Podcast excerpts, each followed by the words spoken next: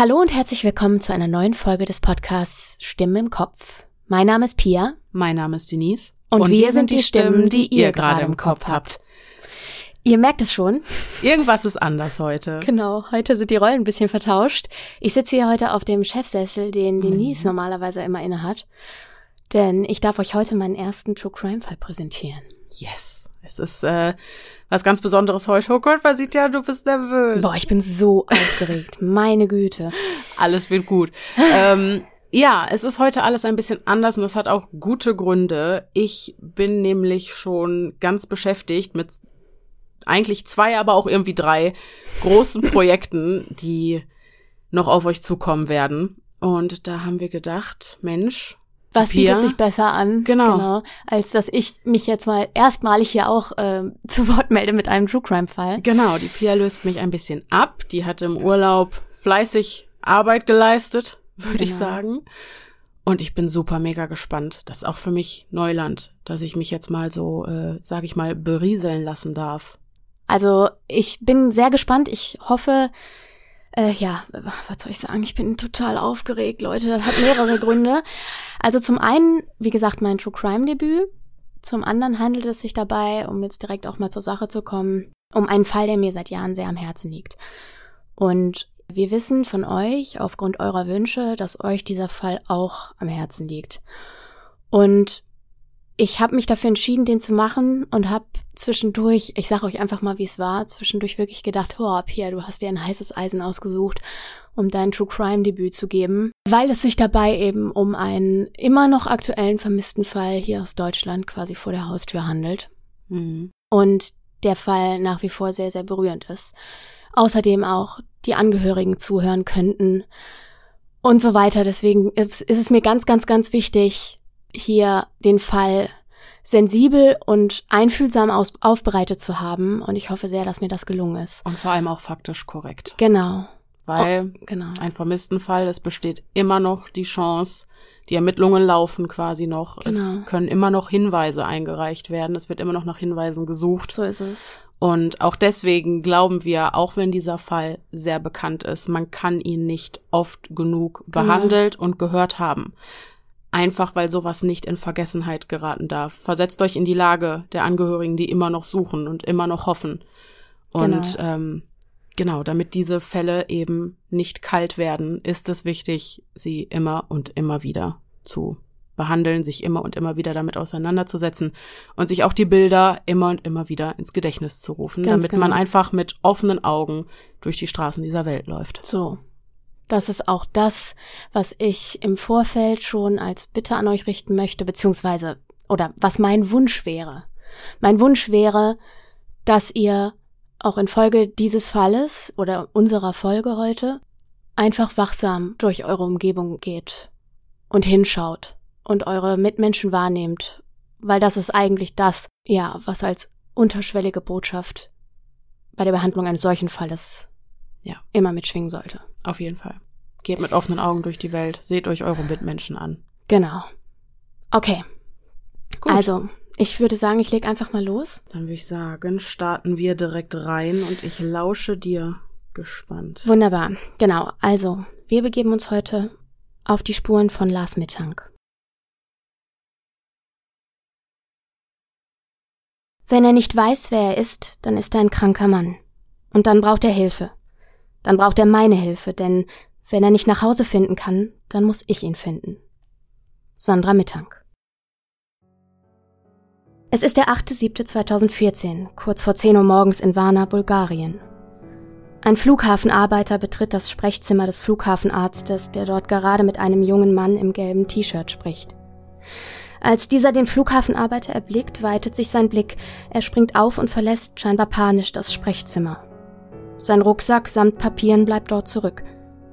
Dieses Ereignis soll, jedenfalls bis dato, das letzte Lebenszeichen des Lars Mittank bleiben.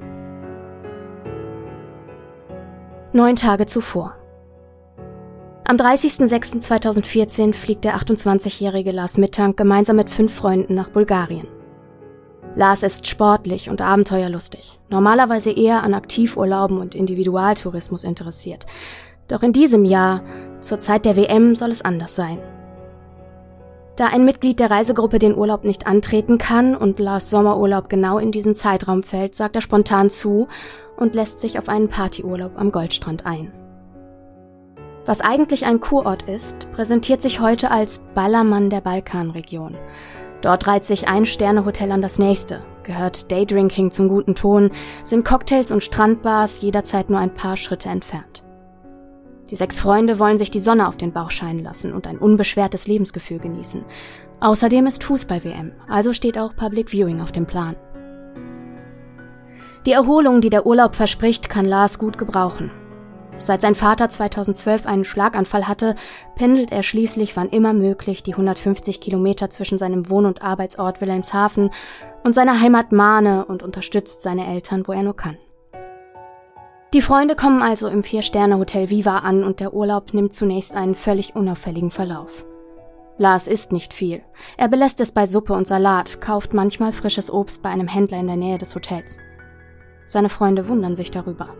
Lars ist 1,80 groß, wiegt 85 Kilo und ist von athletischer Statur und hat sonst einen gesegneteren Appetit. Allerdings herrschen auch an die 40 Grad. Da ist es doch irgendwie auch kein Wunder, wenn man nicht wirklich Appetit verspürt. So streichen einige Tage ins Land. Es ist der 3.7.2014. Im Viertelfinale der Weltmeisterschaft spielen Deutschland und Frankreich gegeneinander. Die Freunde machen sich auf in die Bar Mystery of Golden Sands. Dort steht alles im Zeichen der Fußball-WM. Die Tische sind mit den Fahnen der Teilnehmernationen geschmückt. Der Sieg der deutschen Nationalelf wird ausgelassen gefeiert. Lars ist angetrunken und vertauscht die Fahnen auf den Tischen der Bar. Damit trifft er offenbar einen Nerv bei einem Trupp Bayern-Fans, die sich vielleicht auch von dem Werder Bremen-Trikot, das Lars an diesem Abend trägt, provoziert fühlen. Eine aufkommende Auseinandersetzung verläuft jedoch genauso schnell im Sand, wie sie aufkam. Gegen 4 Uhr morgens verlassen Lars und seine Freunde die Bar. Sie haben Hunger, möchten noch das in der Nähe der Bar gelegene Fastfood-Restaurant aufsuchen, bevor sie zurück ins Hotel gehen. Ein Burger vom Restaurant mit den goldenen Bögen nach ausschweifendem Alkoholgenuss. Was beugt dem aufkommenden Kater schließlich besser vor? Doch Lars möchte nichts essen. Er geht stattdessen lieber schon einmal voraus zum Hotel, das etwa einen Kilometer entfernt vom angesteuerten Fastfood-Restaurant liegt. Als die Freunde später im Hotel ankommen, liegt Lars bereits im Bett und schläft. Am nächsten Morgen jedoch berichtet er, auf seinem Rückweg von einer Gruppe Osteuropäer geschlagen worden zu sein. Dabei habe er einen Schlag auf sein linkes Ohr erlitten. Er erzählt seinen Freunden außerdem, dass er vermute, die Bayern-Fans aus der Bar hätten den Schlägertrupp bezahlt, um ihn zu verdreschen. Die hätten ihm nämlich in der Bar noch durch die Blume damit gedroht, dass man in Bulgarien ganz schnell für wenig Geld einen Auftragsschläger finden würde. Auch im weiteren Verlauf des Tages gibt er an, Ohrenschmerzen zu haben, sucht zunächst aber noch keinen Arzt auf. Es ist schließlich Freitagnachmittag. Welcher Arzt ist da schon zu erreichen? Außerdem geht das doch bestimmt von alleine wieder weg. Die nächsten Tage gehen die sechs Freunde entspannt an. Die letzten Stunden des gemeinsamen Urlaubs sind angebrochen. Der Rückflug ist für den 7.7. angesetzt. Lars klagt auch am Abreisetag weiterhin über Schmerzen im linken Ohr und beschließt, da inzwischen Montag ist, nun doch noch einen Arzt aufzusuchen. Die Diagnose ist schnell klar. Lars Schmerzen werden durch einen Trommelfellriss verursacht. Mit einer solchen Verletzung zu fliegen sei fahrlässig. Aus ärztlicher Sicht sei ihm der Flug zu verbieten, erklärt ihm der Mediziner und schickt ihn mit einer Überweisung zum St. Anna Krankenhaus in Warna davon. Die sechs Männer setzen sich zusammen und auch trotz Nachfrage seiner Freunde und entsprechender Angebote besteht Lars darauf, dass sie ihren Rückflug antreten. Er könne schließlich auch noch ein paar Tage allein dort bleiben und dann, sobald sein Ohr einigermaßen geheilt ist, den nächsten Flieger nehmen. Kein Problem, wird schon schiefgehen. Schließlich hat er sogar eine Auslandskrankenversicherung. Er wird schon sicher nach Hause kommen. Vielleicht kann er auch einen Krankentransport bekommen. Um 20 Uhr am 7.7.2014 kommt der Shuttlebus zum Flughafen, die fünf Rückkehrer steigen ein und Lars, der nimmt ein Taxi und fährt in das St. Anna Krankenhaus. Der Hals-Nasen-Ohrenarzt dort nimmt Lars jedoch nicht auf, untersucht ihn auch nicht weiter. Seine Mutter wird später berichten, Lars habe ihr erzählt, der Mediziner habe ihn verhöhnt, habe ihn nicht verstehen können und auch nicht Englisch mit ihm sprechen wollen, lediglich ein Rezept habe er ihm gegeben. Es ist der 7.7.2014, 21.40 Uhr. Lars steigt wieder in das Taxi, das ihn zum St. Anna Krankenhaus gefahren und auf ihn gewartet hat, fährt damit zwei Apotheken an, bis er das verschriebene Medikament Cefzil 500 in der zweiten Apotheke in der verschriebenen Menge bekommt. Anschließend bittet er den Fahrer, ihn in ein günstiges Hotel zu bringen. Um 22.10 Uhr biegt das Taxi um die Ecke einer kleinen Seitenstraße Warners und hält vor einem orangefarbenen Gebäude, dem Hotel Color. Lars bezahlt sein Taxi, steigt aus und betritt das Hotel. Der Rezeptionist macht eine Kopie seiner Kreditkarte und händigt Lars den Schlüssel zu seinem Zimmer aus. Dort angekommen spült Lars eine Tablette mit einem Wasser von der Hotelbar herunter und greift zu seinem Handy. In Mahne, einem kleinen Städtchen in Schleswig-Holstein, klingelt das Telefon. Mama, hier ist Lars. Ich bin jetzt im Hotel. Kannst du bitte meine Prepaid-Karte aufladen? Lars hat in diesem Urlaub nur ein altes Prepaid-Handy dabei. Sein Smartphone hat er in Deutschland gelassen. Sandra Mittank, Lars Mutter, weiß um die Problematik mit Lars Ohr. Ihr ist daran gelegen, dass ihr Sohn gut nach Hause zurückkommt, also kommt sie seiner Bitte selbstverständlich nach. Außerdem bittet Lars sie, die Auslandskrankenversicherung zu kontaktieren und um Veranlassung eines Krankentransports zu bitten. Einige Zeit später klingelt diesmal das Telefon im Hotel Color in Varna, Bulgarien. Lars nimmt den Anruf seiner Mutter entgegen. Ich habe deinen Fall der Versicherung geschildert und ein Aktenzeichen bekommen. Wir bleiben in Verbindung. Kriegen wir schon hin. Mama, hier stimmt was nicht. Mit dem Hotel stimmt was nicht. Der Typ an der Rezeption hat meine Kreditkarte auf den Kopierer gelegt und einen Abzug davon gemacht. Kannst du bitte bei der Bank anrufen und die Kreditkarte sperren lassen? Ich habe noch genug Bargeld. Auch dieser Bitte ihres Sohnes folgt Sandra und bucht darüber hinaus, einem Gefühl folgend, eine Busfahrt von Bulgarien nach Deutschland. Nur für den Fall, so denkt sie sich, dass Lars immer noch nicht fliegen darf. Wieder klingelt Sandras Telefon. Mama, hier stimmt was nicht. Ich werde abgehört. Ich muss hier raus. Ich melde mich wieder. Es ist der 8.7.2014, circa 2.30 Uhr in der Nacht. Ich bin raus aus dem Hotel und werde von vier Typen verfolgt. Ich verstecke mich vor denen, muss vorsichtig sein. Liege etwas höher und will nicht runterfallen. Ich mache mich auf den Weg zum Flughafen, sobald die Luft rein ist. Dann legt er auf. Es ist der 8.7.2014, 3.06 Uhr. SMS von Lars an Sandra. Cefzil 500. Was ist das? Ja, Cefzil 500, was ist das? Es handelt sich dabei um ein Antibiotikum mit dem Wirkstoff Cefprozil. Das ist ein Wirkstoff aus der Gruppe der Cephalosporine, wobei es sich um ein Breitbandantibiotikum handelt. Diese sind verwandt mit dem Antibiotikum Penicillin, sozusagen deren Nachfolger. Cefzil 500 wird bei Atemwegsinfektionen, aber auch bei Mittelohrentzündungen verschrieben und kann auch vorsorglich bei Trommelfellrissen, insbesondere auch in Zusammenhang mit notwendigen Operationen am Ohr verabreicht werden. In Deutschland ist Cefzil 500 nicht zugelassen. Die Nacht zieht vorüber, während Sandra Mittank zu Hause in Mahne sitzt und wie vermutlich jede Mutter in ihrer Situation vor Sorge kein Auge zu bekommt. Um nicht einfach nur untätig zu sein, bucht sie einen Flug von Warna nach Hamburg, den Lars um 16 Uhr an diesem Tag, dem 8.7.2014, nehmen könnte und teilt ihm das mit. Währenddessen in Warna.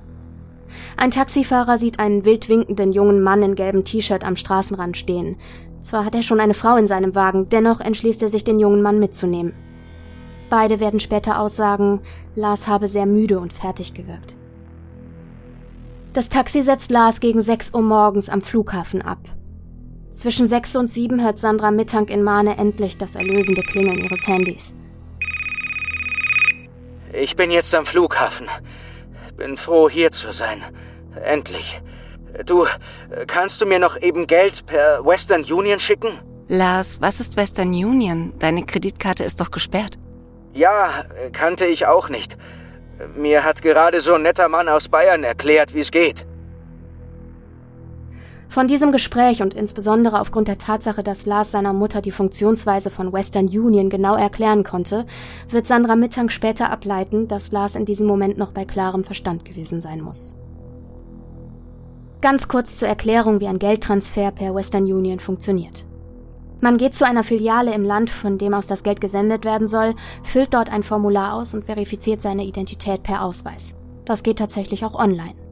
Dann kann man gegen eine Gebühr von 15 Prozent des zu sendenden Betrages das Geld in jedes Land der Welt transferieren.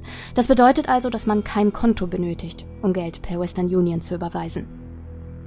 Sandra sagt Lars natürlich auch in diesem Fall zu, die gewünschte Überweisung zu tätigen und nennt ihm noch die Busnummer des Reisebusses und die Flugnummer sowie die jeweilige Startzeit. Wir erinnern uns. Lars hatte ein altes Handy dabei. Zu dem Zeitpunkt, an dem wir uns gerade befinden, war der Akku beinahe leer. Sandra gibt Lars also alle Daten noch einmal telefonisch durch und der schreibt sie auf. Ein analoges Backup für den Fall des Versagens der digitalen Abrufmöglichkeit. Bevor Lars sich von seiner Mutter verabschiedet, geht das Gespräch noch wie folgt weiter. Lass dich bitte noch vom Flughafenarzt untersuchen, ob du auch wirklich fliegen kannst. Sie lassen mich weder fliegen noch fahren. Außerdem bin ich vom Verstecken heute Nacht ziemlich dreckig. Dann geh in den Waschraum und mach dich ein bisschen frisch. Aber dann geh bitte zum Flughafenarzt und lass dich nochmal checken. Meld dich bitte anschließend, ja? Ist bestimmt nicht allzu schlimm mit deinem Ohr, sonst hätte dich der Arzt im Krankenhaus doch nicht weggeschickt. Mach dir keine Sorgen, alles wird gut. Ein wenig später. Sandra ruft erneut bei Lars an.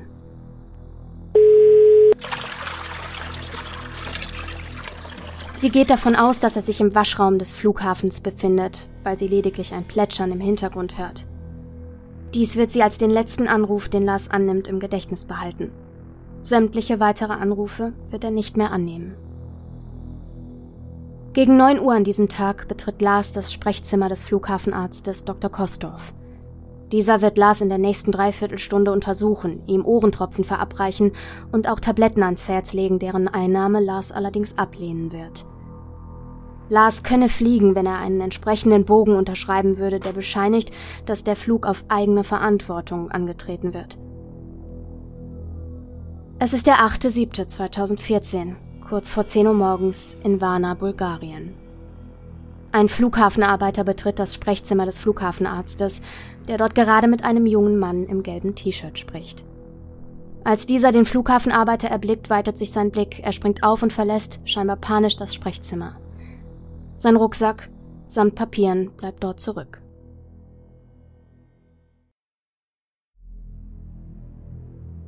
Unser Ausgangspunkt der Geschichte, nämlich die Schilderung der Geschehnisse im Sprechzimmer, kann nur durch die Aussagen Dr. Kostovs nachvollzogen werden. Dieser wird seine Aussage im Verlauf der Ermittlungen jedoch insgesamt noch dreimal ändern. Zu Hause in Mahne steht die Zeit still. Sandra Mittank versucht immer und immer wieder ihren Sohn zu erreichen. Als sie Lars auch nachhaltig nicht mehr ans Telefon bekommt, ruft sie beim Flughafen an, kann aber dort keine Verständigung erzielen. Als Lars auch einige Zeit später nicht ans Telefon geht, meldet sich Sandra beim Konsulat. Die zuständige Sachbearbeiterin verspricht ihr, sich mit dem Flughafen in Verbindung zu setzen, ruft sie später zurück und berichtet ihr von den Ereignissen am Flughafen, die sie inzwischen in Erfahrung gebracht hat. Der Flughafenarzt habe ihr berichtet, Lars habe ihn nach der Untersuchung um etwa Viertel vor zehn gebeten, zur Toilette gehen zu dürfen. Er habe dabei sehr nervös gewirkt und sei dann einfach nicht mehr zurückgekommen. Hier haben wir also eine weitere und damit, wie sich im Nachhinein herausstellt, auch die ursprüngliche Version der Aussage Dr. Kostovs zu den Geschehnissen im Zimmer des Arztes. Die Stunden verstreichen, werden zu Tagen. Lars Mutter und seine Freunde und insbesondere auch seine Arbeitskollegen können nicht untätig bleiben. Die Facebook-Seite Findet Lars Mittank wird ins Leben gerufen. 12.07.2014, 18 Uhr. Seit dem 7.07.2014 wird der 27-jährige Lars Mittank vermisst. Lars war vom 30.06.2014 bis zum 7.07.2014 am Goldstrand in Bulgarien. Seinen Rückflug am 7. und auch seinen alternativen Rückflug am 8.07.2014 hat er nicht wahrgenommen. Vermutlich hat Lars eine gut sichtbare Verletzung am Ohr und am Kopf. Lars ist ca. 1,80 groß und wiegt etwa 85 Kilo. Er hat blond gefärbte kurze Haare und dürfte mittlerweile einen leicht rötlichen Bart haben. Bitte helft uns, unseren Freund und Kollegen zu finden. Bitte teilt diese Seite. Wer hat Lars wann und wo das letzte Mal gesehen? Wer hat die letzten Tage vielleicht sogar mit ihm verbracht? Wir freuen uns über jeden Hinweis. 13.07.2014, 12.51 Uhr. Lars wurde das letzte Mal am 8.07.2014 um 6 Uhr morgens am Flughafen gesehen, um seinen Ausweichflug wahrzunehmen. Aus bisher ungeklärten Gründen ließ er dort sein gesamtes Gepäck zurück und hat den Flughafen wieder verlassen. Es ist bekannt, dass er sich zu diesem Zeitpunkt aufgrund seiner Kopf- bzw. Ohrverletzung in keiner guten Verfassung befand. Wer Lars kennt, weiß, dass er unter normalen Umständen niemals so gehandelt hätte. Es ist also davon auszugehen, dass er desorientiert sein könnte. Währenddessen werden die Ermittlungen aufgenommen. Sowohl in Bulgarien als auch in Deutschland werden Vermisstenanzeigen aufgegeben. Es wird ein Privatdetektiv beauftragt, der sich sofort auf den Weg nach Varna macht. Sandra Mittank wird ihm einige Tage später folgen. Außerdem befindet sich ein Arbeitskollege von Lars mit seiner bulgarischen Frau vor Ort und beginnt nach Lars zu suchen. 13.07.2014, 20.51 Uhr. Hallo zusammen. Aufgrund der vielen Nachfrage wollen wir euch kurz über den Stand unserer Aktivitäten informieren. Seit Samstag ist einer von uns mit seiner bulgarischen Frau vor Ort und klappert alle wichtigen Punkte ab. Airport, Hotels, Tankstellen und so weiter. Die Suchmeldung vom 12.07.2014 wird in alle möglichen Sprachen übersetzt. Die Seite findet Lars Mittank hundertfach geteilt. Es werden Fotos von Lars gepostet. 17.07.2014, 20 Uhr. Wir alle arbeiten rund um die Uhr, um die Maßnahmen zu koordinieren und die Suche voranzutreiben. Es laufen zurzeit neben Facebook mehrere Aktionen. Suche durch die Behörde vor Ort, unterstützt durch deutsche Behörden, Suche durch die von uns beauftragte Detektei, Flyer-Aktionen in Warna und am Goldstrand. 19.07.2014, 0 Uhr 41. Die Suche nach Lars wird jetzt auch mit Flyern vor Ort unterstützt. Wir haben schon angefangen, die Flyer in Bulgarien zu verteilen. Die ersten Hinweise erreichen die Familie, entpuppen sich aber als Falschmeldungen.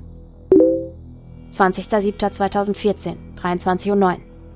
Es ist heute ein Bericht in Warna aufgetaucht, laut dem ein nicht identifizierter Mann tot aufgefunden wurde. Wir haben mittlerweile eine Bestätigung der Polizei, dass es sich nicht um Lars handelt, sondern dass es ein Bulgare war. 22.07.2014, 23.14 Uhr. Da wir vermehrt angeschrieben wurden, ob es etwas Neues gibt. Heute kam ein Hinweis rein, dass Lars wohl am 12.07. in einem Hotel eingecheckt haben soll.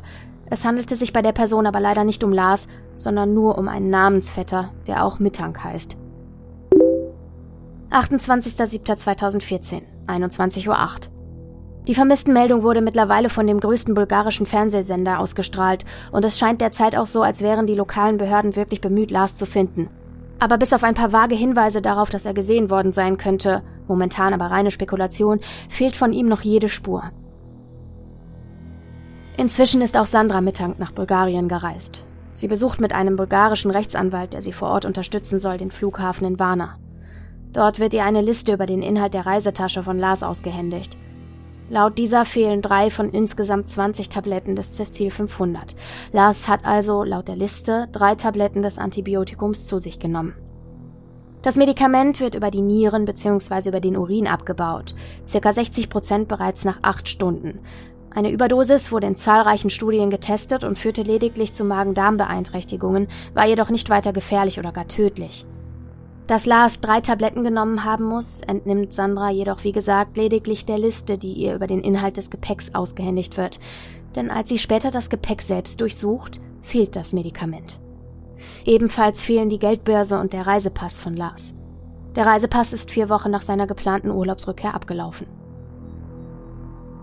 Am nächsten Tag fährt Sandra Mittank zum Flughafen und dort kommt der Angestellte, der ihr zuvor die Liste gezeigt hat und bringt sie ihr erneut. Nur steht diesmal das Medikament nicht mit drauf. Als der Anwalt, der Sandra begleitet, das Fehlen der Medikamente auf der Liste anspricht, droht die Situation zu eskalieren. Da beschleicht Sandra ein Verdacht. Hier stimmt was nicht. Hier wird Theater gespielt, wird sie später angeben, gedacht zu haben. Auf der Seite des Auswärtigen Amtes finde ich bei meiner Recherche auch heute noch folgenden Hinweis. Ausländische Patienten haben in der Regel die Kosten für eine ärztliche Behandlung vor Ort in Bar zu zahlen. Es wird darauf hingewiesen, dass die Kosten für die medizinische Behandlung von Ausländern relativ hoch sein können. Es sollte auf jeden Fall auf Ausstellung einer formellen Rechnung oder Quittung bestanden werden. Am Goldstrand kann vermehrt festgestellt werden, dass Privatärzte, die ihre Praxen zum Teil in Hotels haben, sehr hohe Gebühren auch für einfachere Behandlungen verlangen. Vereinzelt wird von deutschen Ärzten auch über aufwendige und teure Fehldiagnosen und unnötige Behandlungen berichtet. Bei Nichtbezahlung wird mit Verhinderung der Ausreise und Passeinzug gedroht. In Einzelfällen werden Touristen durch Servicepersonal des Arztes oder zum Teil auch durch einzelne Hotelmitarbeiter bedrängt, die Rechnung zu begleichen und bei Ankunft in Deutschland sogar weiter mit Telefonanrufen belästigt. Erfragen Sie die Behandlungskosten nach Möglichkeit im Voraus und wenden Sie sich in diesen Fällen bitte sofort an Ihren Reiseveranstalter und die Polizei. Sandra Mittank lässt sich am Flughafen außerdem die Aufnahmen der Überwachungskameras zeigen. Sie beschreibt, dass sie bei der ersten Sichtung des Materials der Überwachungskameras am Flughafen Videos gesehen habe, in denen Lars zwar aus dem Flughafen rennt, draußen aber alles genau in Augenschein nimmt, durchdachte und kalkulierte Richtungswechsel vornimmt, sogar neben einem ausparkenden Bus herläuft, also sozusagen mit dem Bus, so dass man von der anderen Seite des Busses aus nicht sieht, wohin er geht. Sandra Mittank sagt, sie sei erleichtert gewesen, da das Verhalten von Lars kalkuliert und klar ausgesehen habe, so als wisse er, was er tut, als bringe er sich in Sicherheit. Diesen Eindruck habe sie auch bei den zuvor geführten Telefonaten gehabt, bei denen ja die Maßnahmen betreffend die Kreditkarte, die Reisekrankenversicherung und Western Union besprochen wurden. Das letzte Video der Überwachungskamera zeigt, wie Lars über einen zwei Meter hohen Zaun am Rande des Geländes klettert und im angrenzenden Feld verschwindet. Den involvierten Polizeibehörden sind die vollständigen Aufnahmen jedoch nie zur Verfügung gestellt worden. Lediglich Sandra Mittank hat sie am 26.07.2014 am Flughafen Varna gesehen. Offiziell gibt es neben den erwähnten nur ein weiteres Video, das Lars bei Betreten des Flughafens filmt, mit Rucksack und Reisetasche. Die Ermittlungen rund um den Flughafen sind inzwischen abgeschlossen. Das Gebiet um den Flughafen wurde weiträumig zu Fuß durch über 100 Helfer und Suchhund durchkämmt, auch mittels Flugzeug und Drohne. Die Stimme von Sandra Mittank wurde mit einer selbstgebauten Lautsprecherkonstruktion an einem Auto im gesamten Gebiet um den Flughafen herum ausgestrahlt. Sie rief nach Lars, bat ihn zur Straße zu kommen. Plakate wurden aufgehängt, Flyer in verschiedenen Sprachen wurden gedruckt und aufgehängt. Nachdem es zu unterschiedlichen Schwierigkeiten mit dem Aufhängen dieser Flyer kam, wurde die Suchanzeige zu Lars in bulgarischen Taxis verbreitet. 12.08.2014, 22.37 Uhr. Es fehlt leider immer noch jede Spur von Lars. Es gab in den letzten Wochen zwar den ein oder anderen Hinweis, dass er gesehen worden sein könnte, es verliefen aber alle Spuren im Sand und es konnte auch nicht wirklich nachvollzogen werden, ob er es gewesen ist oder nicht. Wir stehen derzeit mit dem Auswärtigen Amt und der Staatsanwaltschaft in Kontakt und weiten die Suche auf die umliegenden Länder aus. Wir halten weiterhin den Kontakt zu mehreren einheimischen Gruppen, die vor Ort die Augen aufhaben, und ab dem 18.08.2014 ist der Detektiv mit zwei weiteren Kräften wieder vor Ort. Wir versuchen auch die Vermisstenmeldung in den Medien von Bulgarien weiter zu verbreiten. 15.08.2014, 14.11 Uhr. Wir brauchen Kontakte zu Truckern, Lkw-Fahrern, alle, die in Bulgarien, Rumänien, Serbien, Ungarn auf dieser Strecke mit ihren Autos unterwegs sind. Ich weiß nur nicht, wie man an die rankommt. Sie haben alle Funk und sind meist gut untereinander vernetzt. Schön wäre auch, wenn wir die Lkw-Fahrer in ihrer Sprache ansprechen könnten. Wer hat dazu Ideen? Wer kennt Lkw-Fahrer aus Bulgarien, Ungarn, Serbien, Russland, Rumänien und so weiter? Fragt danach, wie man an den Lkw-Funk kommt oder sogar Bilder von Lars schicken kann. 23.08.2014, 12.12 Uhr. Wir sind gerade dabei, in Warna und Umgebung kleinere abgelegene Ortschaften abzusuchen. Dabei sind wir auch auf die Hilfe von Roma angewiesen, weil man sonst gar nicht in diese Gebiete kommt. Selbst Bulgaren meiden diese Gebiete, deshalb gestaltet sich die Suche schwierig.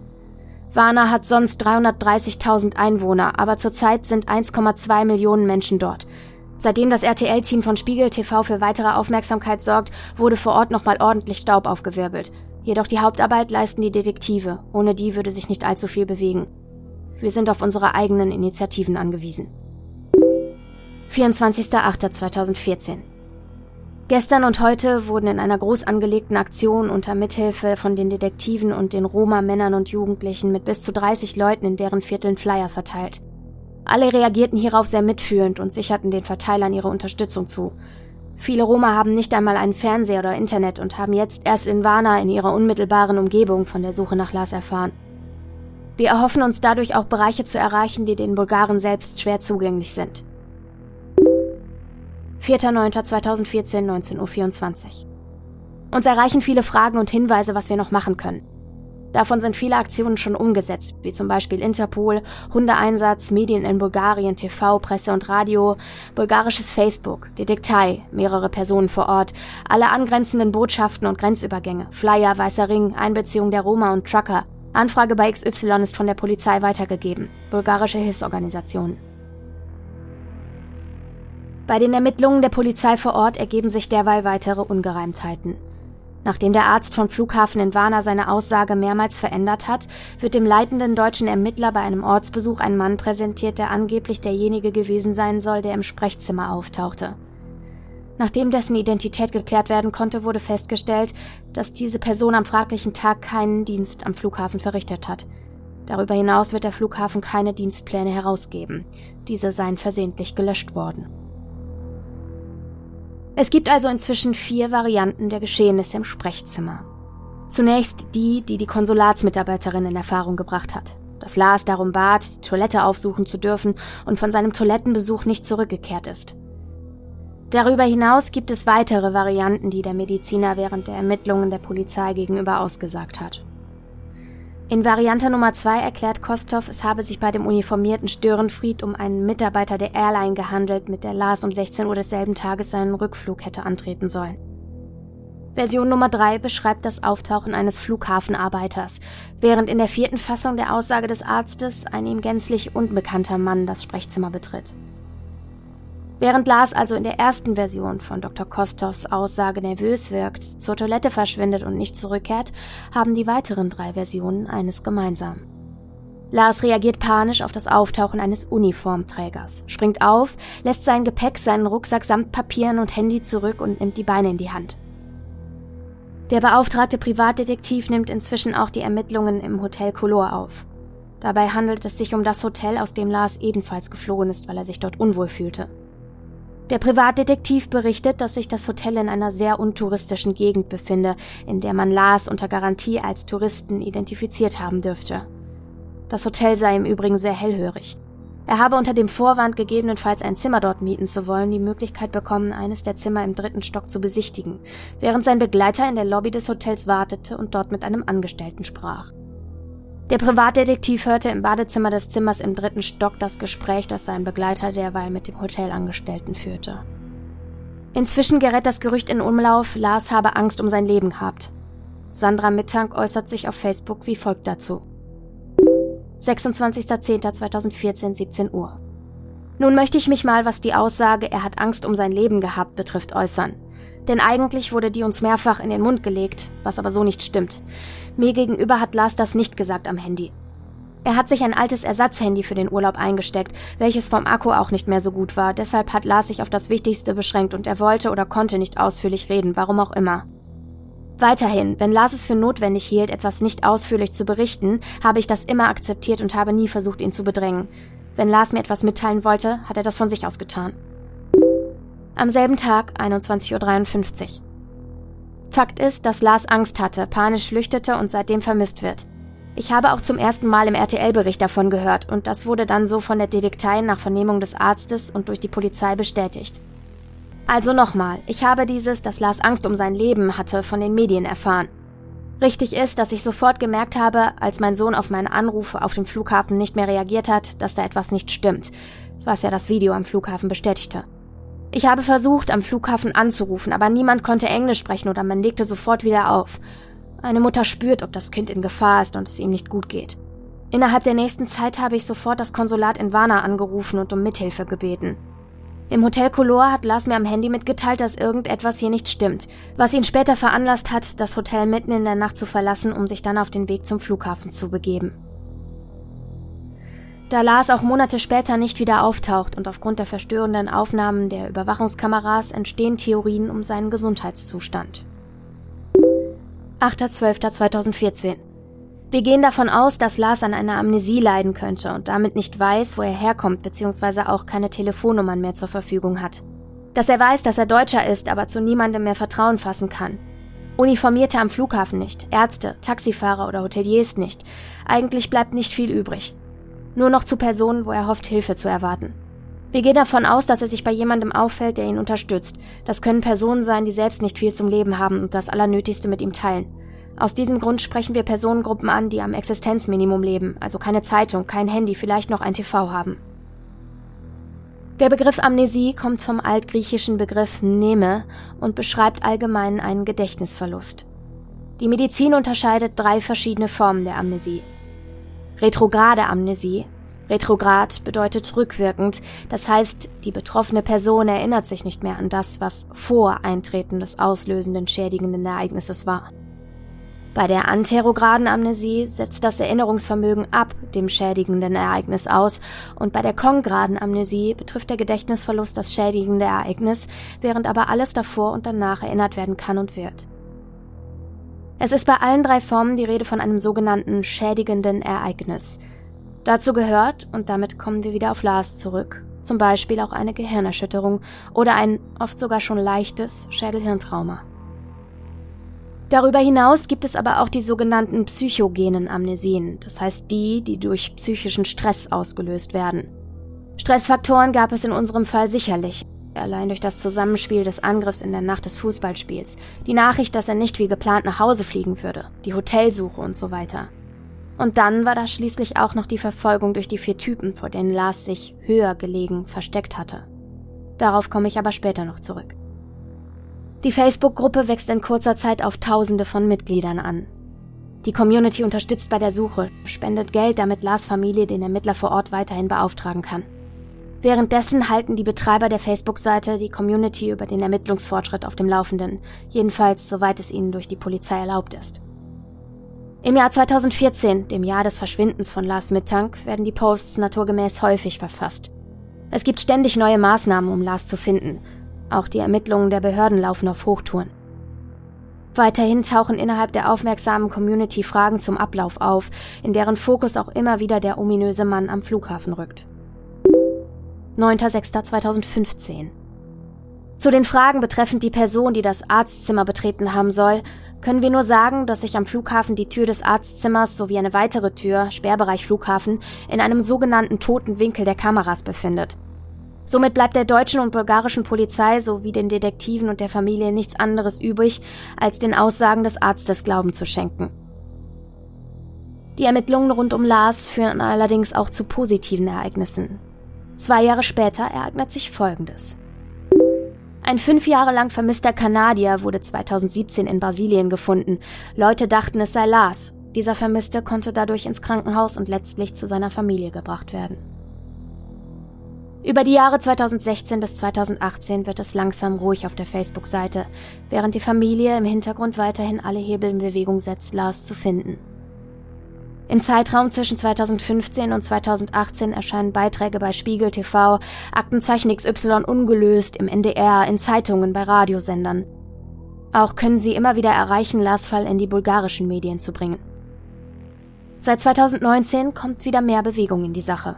Seitdem erreichen die Familie auch zahlreiche Hinweise von innerhalb Deutschlands, die sich bis dato jedoch sämtlich als Falschmeldungen herausstellten. Dem Fall kommt neue Aufmerksamkeit zu. True Crime Podcasts beginnen zu berichten und Mitte 2020 veröffentlicht der YouTuber Insolito eine Dokumentation über den Fall.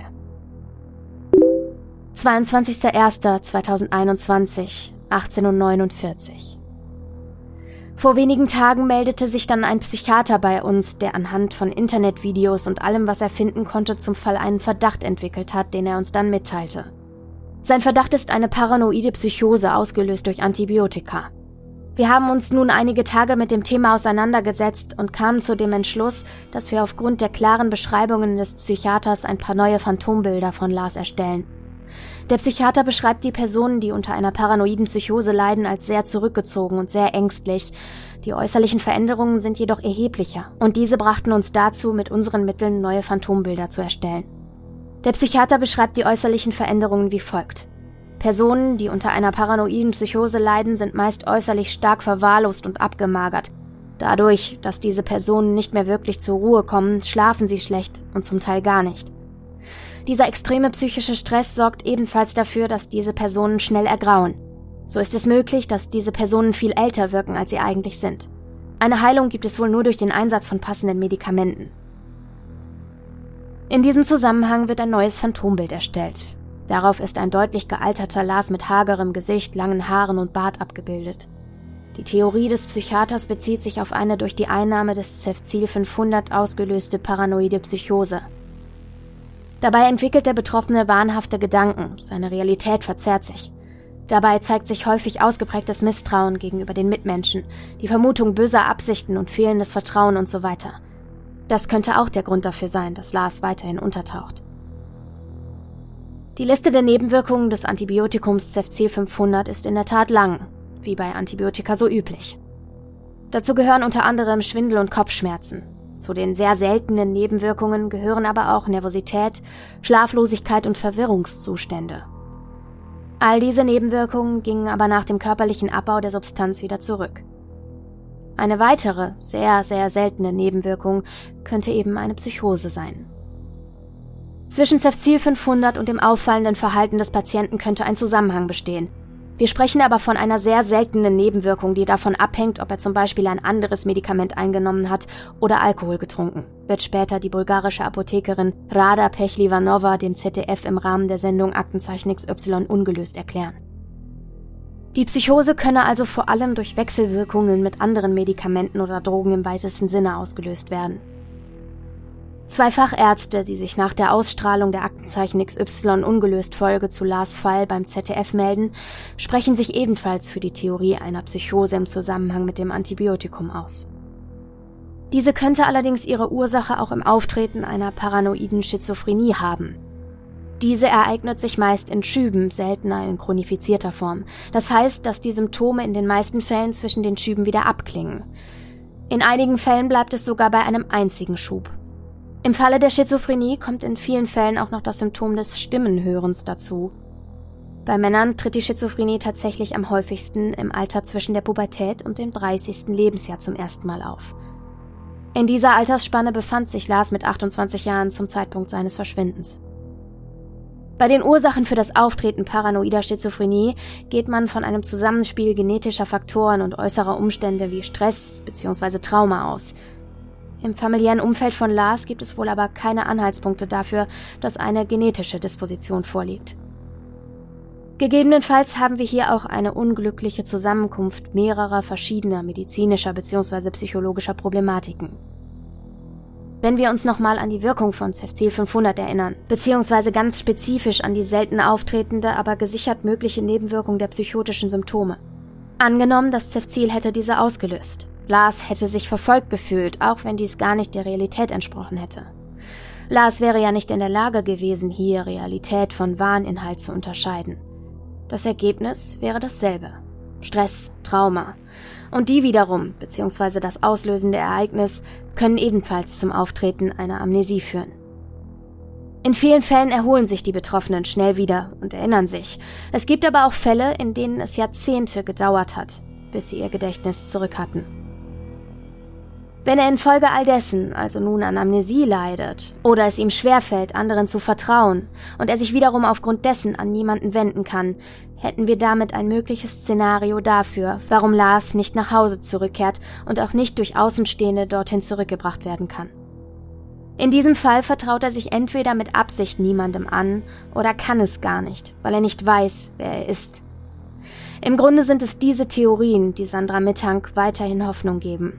Die Theorien, in denen Lars noch am Leben ist, in denen er aufgrund gesundheitlicher Einschränkungen nicht nach Hause finden kann. Ein freiwilliges Verschwinden von Lars schließt sie aus. Kurz vor seinem Urlaub war sie noch mit ihm in seinem Wohnort Wilhelmshaven unterwegs gewesen und sie hatten sich mögliche Orte angeschaut, an denen Lars sesshaft werden und vielleicht ein Häuschen kaufen wollte. Er hat ein sehr gutes Verhältnis zu seiner Familie und Freunden. Er ist insgesamt ein sehr sozialer und familiärer Charakter. Ganz bewusst wähle ich hier die Gegenwartsform. Für Sandra Mittank, ihre Familie und ihr Team ist eins gewiss. Lars ist am Leben. Eine Mutter spürt so etwas. Und wenn Lars nicht zurück nach Hause finden kann, dann ist er ein kranker Mann und dann braucht er Hilfe. Dann braucht er ihre Hilfe. Denn wenn er sein Zuhause nicht findet, muss sie ihn finden.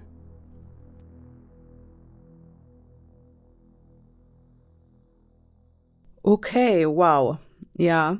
Also, was ihr gehört habt an Gesprächen, das sind Sachen, die ich quasi rekonstruiert habe, um den Fall, ich, ich nehme euch einfach mal wirklich mit in meine Überlegungen, um den Fall so zu konstruieren, dass er euch präsent ist, dass wir den medial so aufbereiten, dass er euch mitten reinzieht, dass ihr dabei seid. Deswegen habe ich mir die Freiheit genommen, hier Gespräche nachzuempfinden. Diese Gespräche habe ich rekonstruiert anhand der Aussagen der Mutter und des Privatermittlers, die ich in Podcasts, in Berichten, in Dokus, alles verlinkt übrigens natürlich in den Shownotes, gefunden habe. Ähm, alles, was ich zusammengetragen habe, habe ich nach allerbestem Wissen und Gewissen zusammengetragen, in der Absicht, es so vollständig wie möglich und so akkurat wie möglich euch zu präsentieren. Das einmal von meiner Seite. Das ist mir mhm. ganz wichtig zu sagen, weil es eben so ein Fall ist, der einem doch sehr, sehr ans Herz geht. Insbesondere auch, wenn man sich Sandra Mittag in den Dokus anschaut und eben merkt, wie, wie sehr das, ja, das Leben einer Mutter aus den Fugen bringt. Ja, wie sollte es auch nicht? Genau. So eine Erfahrung. Ja, also Fragen gibt's natürlich einige. Ich habe mir hier ganz, ganz viele Stichpunkte gemacht, die wir gerne einmal chronologisch gerne. durchgehen können. Dann klärt sich sicherlich auch genau. nochmal das ein oder andere. Also ich muss sagen, es, ich, der Fall war mir nicht gänzlich unbekannt. Trotzdem so im Detail bin ich da noch nicht ähm, ja, involviert ja, gewesen. Ja. Deswegen auf jeden Fall gut, das nochmal alles so auf dem Schirm zu haben, das nochmal alles so zu hören. Vielen Dank dafür. Du hast jetzt auch schon einige Theorien mit eingearbeitet. Das war mir wichtig, mhm. ähm, die Theorien, klar, wir hätten die auch diskutieren können, aber letztlich sind das die Theorien, die die Familie und die Angehörigen aufrechterhalten. Und deswegen war es mir wichtig, ja. dass die mit in die Falldarstellung tatsächlich Absolut, kommen. ja. Ne? Ich muss aber auch ganz ehrlich sagen, ich sag mal, diese offiziellen Theorien, ging da mit meinem Verständnis der Ereignisse total überein. Ich ja. habe auch die ganze Zeit gedacht, nee, da kann irgendwas mhm. nicht stimmen. Mhm. Das klingt alles wirklich, ja, nach einer äh, paranoiden Symptomatik, nach, nach irgendwas, was Richtung Psychose geht, welche Ursache das jetzt auch immer haben genau. mag. Ja. Also das ähm, ja, musste ich die ganze Zeit auch durchweg dran denken und anscheinend äh, scheint das ja auch der Vorreiter der Theorien zu sein. Ja, auf jeden Fall. Das ist auf jeden Fall so. Mhm. Äh, worauf wir aber eingehen können, würde ich sagen, ist einfach auch nochmal, was steht denn hinter diesen Theorien und welche Annahmen auch für mhm. die Ursachen seines Stresses, seiner Traumata, mhm. was steckt da überhaupt hinter und was was wird angenommen, was das ausgelöst mm, haben da könnte. Da ich auch einiges ja. noch zu. Genau. Ja. ja. also dir werden ja einige Dinge in den Kopf geschossen sein Absolut. während des Zuhörens. Ja, ja. Und vielleicht äh, hangeln wir uns da einfach mal dran entlang. Genau. Also was mir sofort auch aufgefallen ist, da ist, dass er anscheinend ähm, nicht in Topform war zu dieser Zeit der Reise. Du hattest die psychische Belastung durch den Schlaganfall des Vaters erwähnt, einfach. Also ob das jetzt, ob er jetzt dadurch psychisch belastet war, kann ich dir nicht sagen, aber zumindest ähm, hat er sehr, ist er sehr oft wirklich eine lange Strecke äh, von 150 Kilometern gependelt, hatte dadurch ja. sicherlich eine Doppelbelastung. Ja, ja. ja und genau. ich als betroffenes Kind, das dann ja. den einen Schlaganfall bei einem Elternteil miterlebt hat, kann dir sagen, das ist eine psychische Belastung. Okay, okay. Mhm. Auch nachhaltig, ja, ne? Okay. weil das was sehr Unberechenbares ist und du weißt, es kann jederzeit wieder passieren und du okay. weißt nicht, wie es ausgeht. Ja, verstehe. Also, ähm, genau. Und allein auch diese Appetitlosigkeit. Ich meine, gut, mhm. bei 40 Grad, da esse ich jetzt auch äh, nicht super deftig, aber dann zum Beispiel zu einer Suppe zu ja, greifen, finde ja, ich seltsam. Ja, ja, verstehe. Das, ähm, mhm. da habe ich schon irgendwie an, an ein, ja, an Unwohlsein an, ne, mhm. gedacht, muss ich sagen. Okay, also du würdest schon sagen, dass das auch mit in die Symptomatik reinpasst. Oder dass das vielleicht schon äh, etwas war, wo sich abgezeichnet hat, ja. dass es ihm in gewisser Form nicht gut gegangen ist. Klar, dass man jetzt sich nicht in irgendwas reinsteigert in, in so einen Punkt oder so, klar.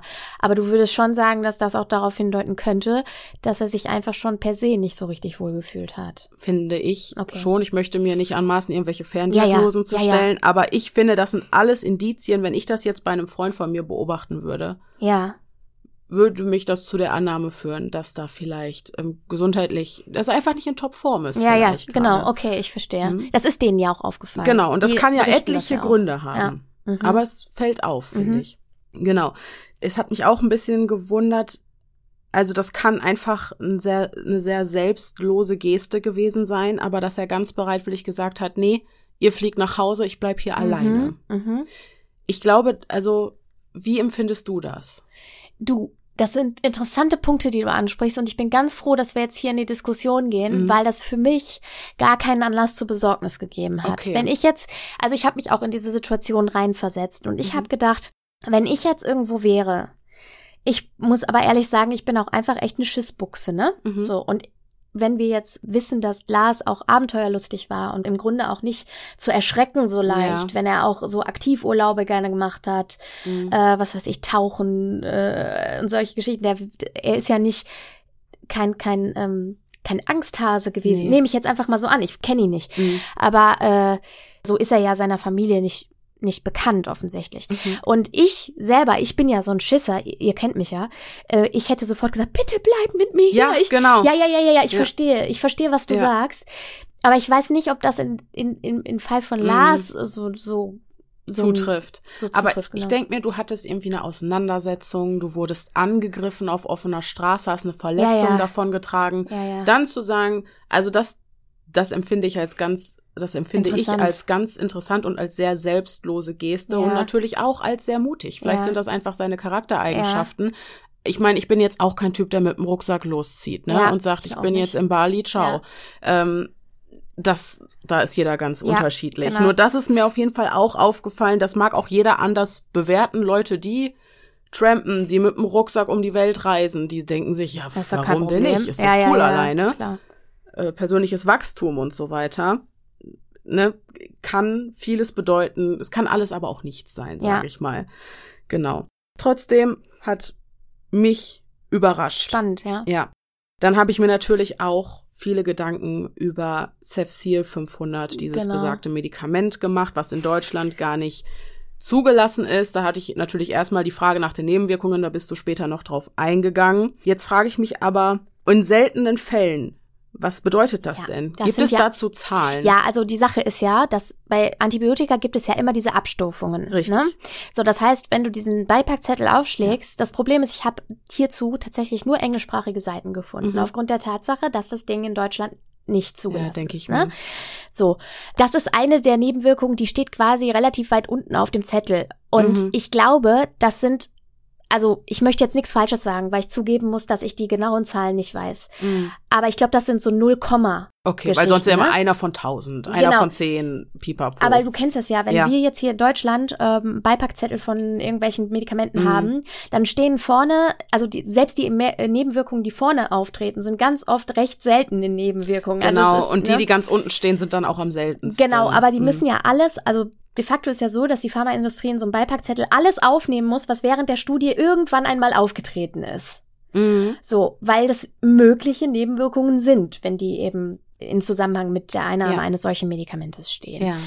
Und genau, also was ich halt spannend daran fand, war, dass diese Apothekerin gegenüber mhm. dem ZDF gesagt hat, dass sie das nicht für unwahrscheinlich hält, ne? Mhm. Und dass sich wohl auch noch zwei Fachärzte gemeldet haben. Das sind aber Sachen, die ich äh, eben über die Facebook-Gruppe auch gelesen habe, weil ihr könnt ja auf der Seite findet Lars Mittag bei Facebook auch den gesamten Verlauf. Ich habe ja teilweise daraus zitiert, einfach um einen roten Faden zu haben, durch die quasi äh, Zeit nach dem Verschwinden einmal durchzuführen bis heute. Ja. Es könnt ihr ja alles nachlesen.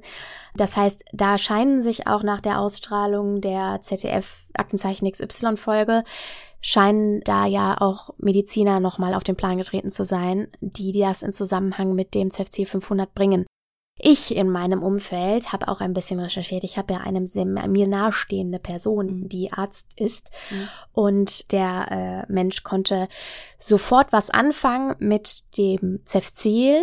Allerdings nicht, weil es das hier gab oder gibt oder sonst was, sondern weil der Wortstamm äh, ihn sofort auf die Wirkstoffgruppe der Cephalosporine gebracht hat. Und ich habe einfach mal blöd nachgefragt, wie ist denn das bei der Gabe von solchen Mitteln, bei so Trommelfellgeschichten mm. und mhm. so. Mm. Und mir wurde dann erklärt, dass es sich dabei eben um einen Penicillin-ähnlichen Wirkstoff handelt, Ach so. mm. äh, den man auch gibt, bei, also ist ein Breitbandantibiotikum, das heißt, hm. du kannst es auf jeden Fall so für alles verabreichen und es wird auf jeden Fall auch gegeben für äh, Trommelfellgeschichten oder Ohrerkrankungen, okay. mhm. Mittelohrentzündung und sowas. Ich habe auch gefragt, ob er sich vorstellen kann, dass es sich bei einer Psychose um eine Nebenwirkung des Medikaments Mhm. handeln kann.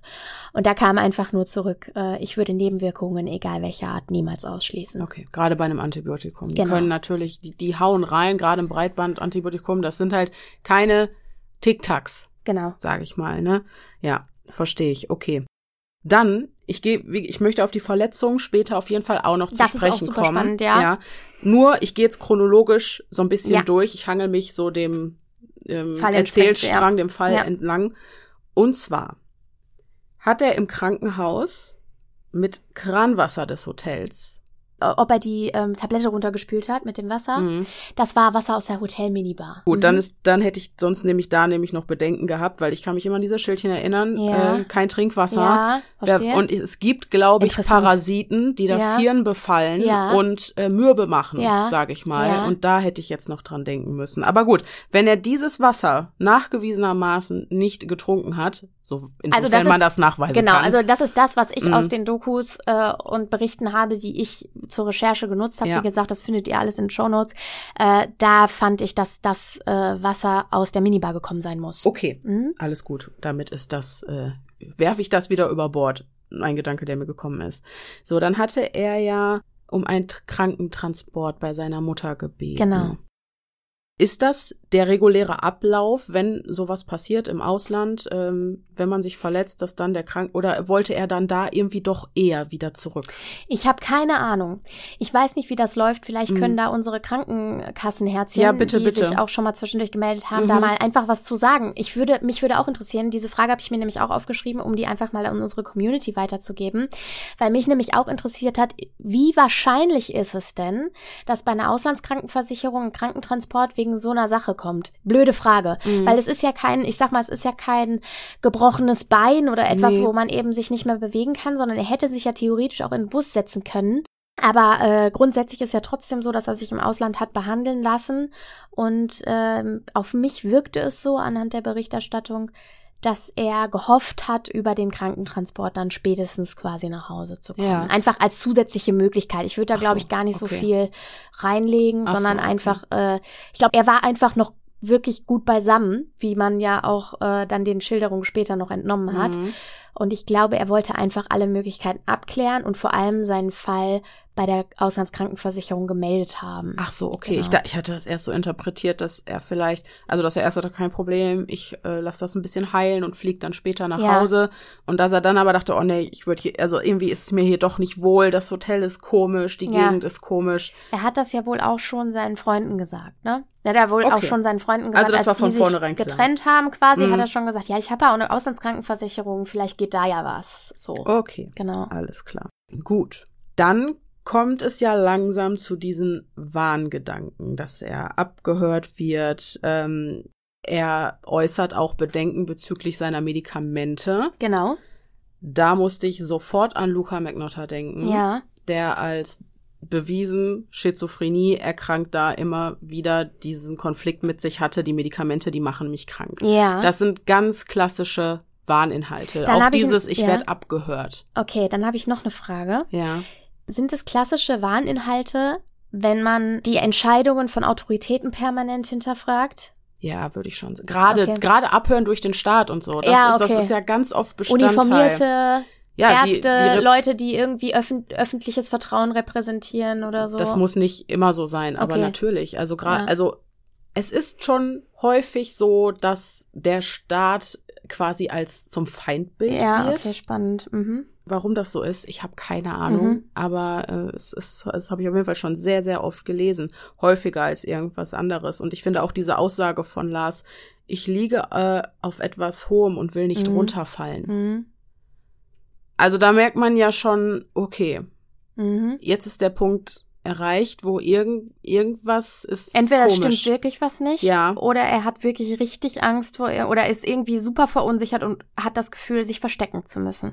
Genau, Ja. ja. Nur ich könnte mir halt zu diesem Zeitpunkt, hm, das ist halt das Schwierige. Siehst du denn eine potenzielle Gefahr, die ihm lauern hätte können Na zu ja. diesem Zeitpunkt? Du, die Sache ist ja die, wenn man ihm Glauben schenkt, dann Mhm. haben ihn vier Typen verfolgt Ja, ja. zu dem Zeitpunkt. Also es war ja, irgendwas war ja Irgendwas da. muss ja auch passiert sein. Genau. Ne? Sonst hätte er die Verletzung so, ja sicherlich und jetzt nicht. bringe ich mal die ganze Chose ins Spiel, die sich auf die inneren Strukturen in Bulgarien bezieht. Ja. Und das ist jetzt, ein heißes Eisen. Das ist super spannend. Ich möchte hier direkt von vornherein sagen, unsere Diskussionen sind natürlich rein spekulativ. Das gehört zu einem True Crime Podcast mit Mhm. dazu. sorgt auch sicherlich auch für meine Seite. Ich bin jetzt heute die Zuhörerin, sage ich mal. Und für mich ist dieses Gespräch wahnsinnig wichtig, dass ich wirklich alles zu 100 Prozent Genau. verstanden habe, weil derjenige, der recherchiert, der steckt viel tiefer drin Genau. als derjenige, der nur zuhört. So, also das ist so eine Sache, ne? Angenommen, die Sache stimmt, dass Lars beauftragt verprügelt worden ist. Also Okay. von Leuten, die Mhm. beauftragt worden sind, sagen wir mal von diesem Trupp Bayern-Fans. Übrigens hat man die nie gefunden. Okay. Also die sind nie, die sind auch ermittelt worden oder man hat versucht, diesen Trupp da aus der Bar Mystery of Golden Sands zu finden, Mhm. weil die ja gesichert da gewesen sind. Aber entweder die haben nie mitbekommen, dass er gesucht wird, oder die haben sich halt einfach nicht gemeldet. Aber das ist ja wohl offenbar was, was auch gesichert ist durch die Freunde, weil die ja Äh, die haben das zusammen da mitbekommen. Waren. Ja, ja, diese Okay. Auseinandersetzungen. Vielleicht melden sie sich nicht, auch nicht aus Angst, weil ähm, du bist mit jemandem aneinander geraten, Ja, der ja. ist verschwunden, Ja, das wirft kein gutes Licht auf dich. ja. Wer weiß, wer weiß. Mhm. Gleiches gilt übrigens für den Bayern am Flughafen, in Western Union erklärt hat. Auch der äh, hat entweder nie mitbekommen, dass er gesucht wird oder äh, hat sich aus anderen Gründen nicht gemeldet. Der ist auch nicht identifiziert worden bislang. Ich kann mir das fast nicht vorstellen, dass man das nicht mitbekommt. Ja, du weißt ja aber nicht, also wir haben ja keine Ja. Angaben darüber, wie alt der zum Beispiel Ja. war. Und dann ist halt so die auch Frage, in welcher Bubble der sich bewegt ja, und genau, so, das weiß ja, man nicht. Genau. So. Ja. Und auch in allen Berichten, deswegen habe ich mich auch entschlossen, übrigens diesen Fall nochmal zu machen. Sandra Mittang sagt immer, immer wieder, es ist auffällig, dass es wirklich immer noch Leute gibt, die nichts gehört haben. Das gibt es. Ich lege Sie- meine Hand dafür Ja. ins Feuer, dass mir Leute schreiben werden, Ja. ich kannte den Fall Ja, noch gar nicht. genau. Das, das ist so. Genau. Und das ist das Ding. Und wenn wir jetzt halt nur ein paar tausend mehr erreichen können, als es vorher schon wussten, dann ist das hier schon gut gelaufen. Absolut. So, Bulgarien. Bulgarien. Bulgarien ist sicherlich ein heißes Pflaster vom Grundsatz her. Ne? Äh, Ich habe dazu so ein bisschen recherchiert. Ich möchte dazu mit einem Kommentar einsteigen, den ich unter einer Dokumentation gefunden habe, die ich geschaut habe, bei YouTube.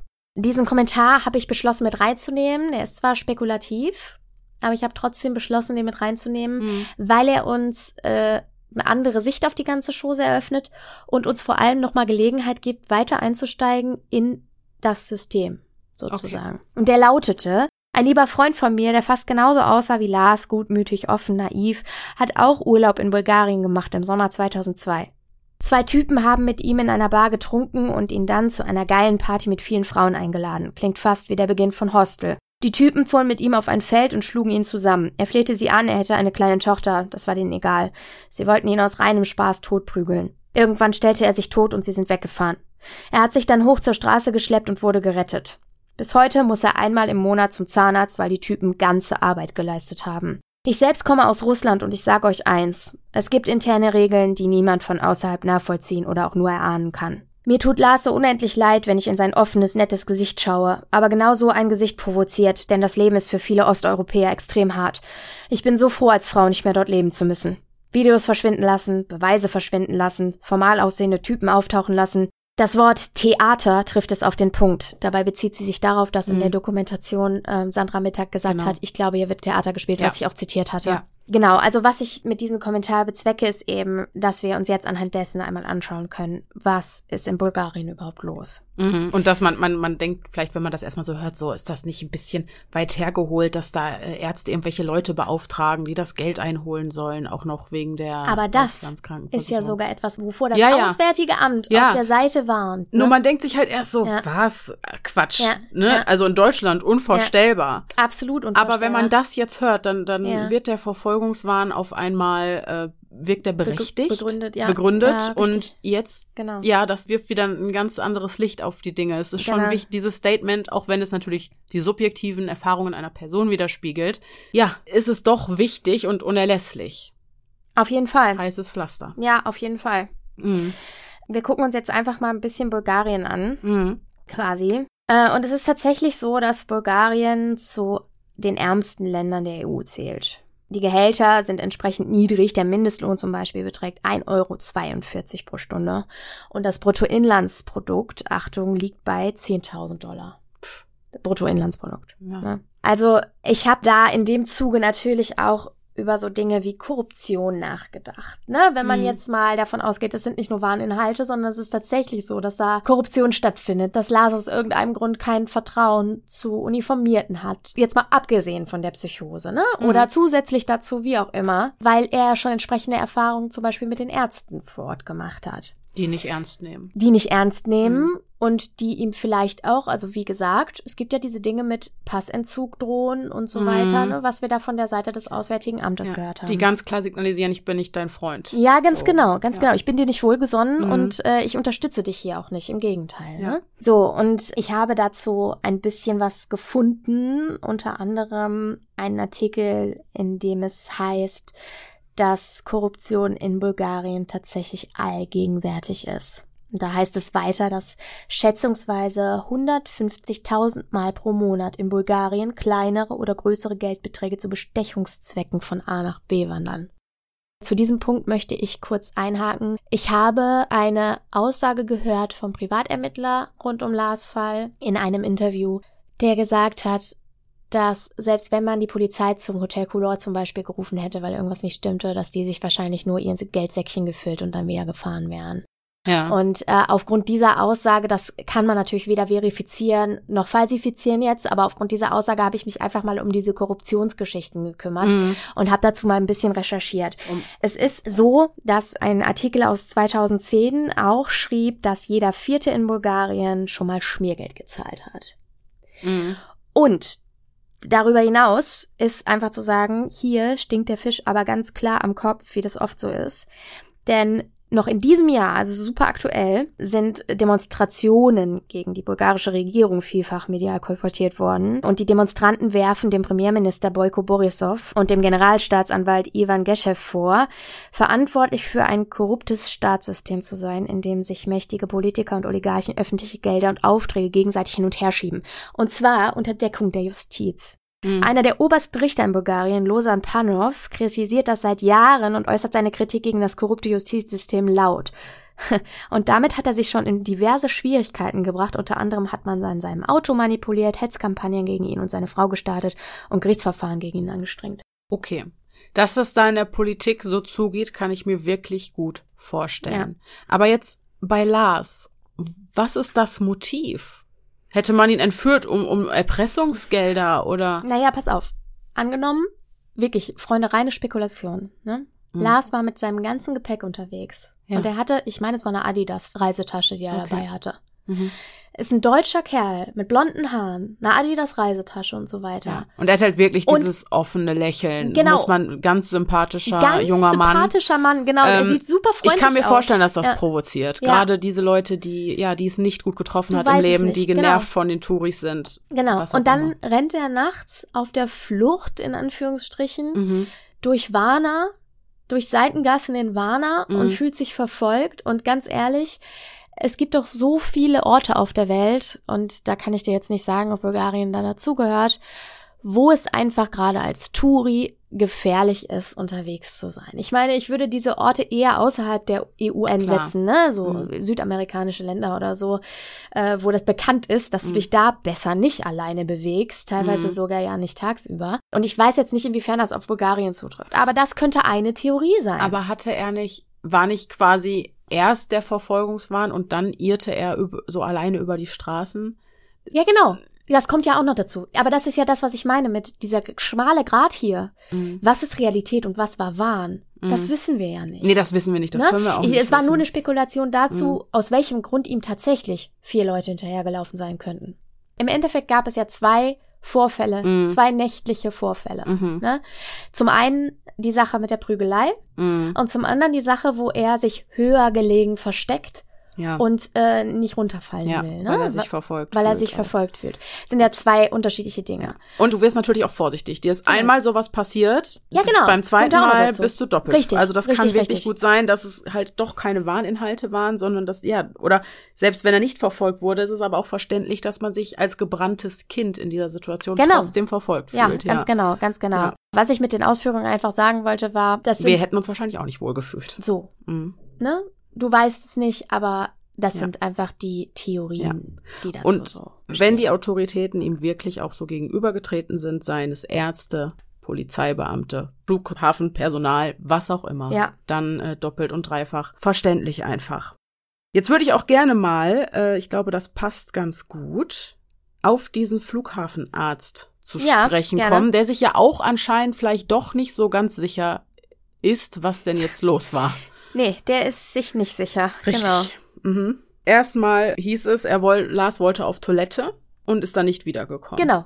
So. Dass es keine Beweise von keiner Überwachungskamera gibt, finde ich seltsam. Ja. Der Flughafen ist ein, ist, ist der meist überwachteste Ort Ja. auf dieser Welt. Aber wir gefühlt. wissen ja auch, dass es Aufnahmen gab, die nicht zur Verfügung gestellt wurden. Aber Und warum nicht? das ist die Frage. Die sind versehentlich gelöscht oder was auch immer. Jedenfalls Mhm. wurden die nicht rausgerückt, genauso wie die Dienstpläne, nachdem die Sache aufgeflogen war Und- mit dem äh, Typen, der nicht da war. Und da glaube ich nicht, dass irgendwas versehentlich gelöscht wurde. Ja, klar. warum ausgerechnet das? Und Natürlich warum kann nicht. man die Dienstpläne So, und nicht da sind sehen? wir wieder bei der Korruption. Ja. Deswegen sind, also das ist halt diese Ja. Sache, ne? Ja, Ja. ganz seltsam. Das ist alles ganz seltsam. Ich sag mal, das hat ja was von mafiösen Strukturen, Mhm, ne? mhm. Also das ist auch eine der Sachen, ja, die mich so am meisten geschockt hat Mhm. irgendwie, ne? mhm. Und äh, die auch weiter dazu beigetragen haben, dass ich für mich jetzt mal Psychosen hin oder her und ich bin voll dabei, wenn wir sagen, Lars lebt und er ist irgendwo und weiß nicht, wer er ist und wo er ist oder wem er vertrauen soll. Mhm.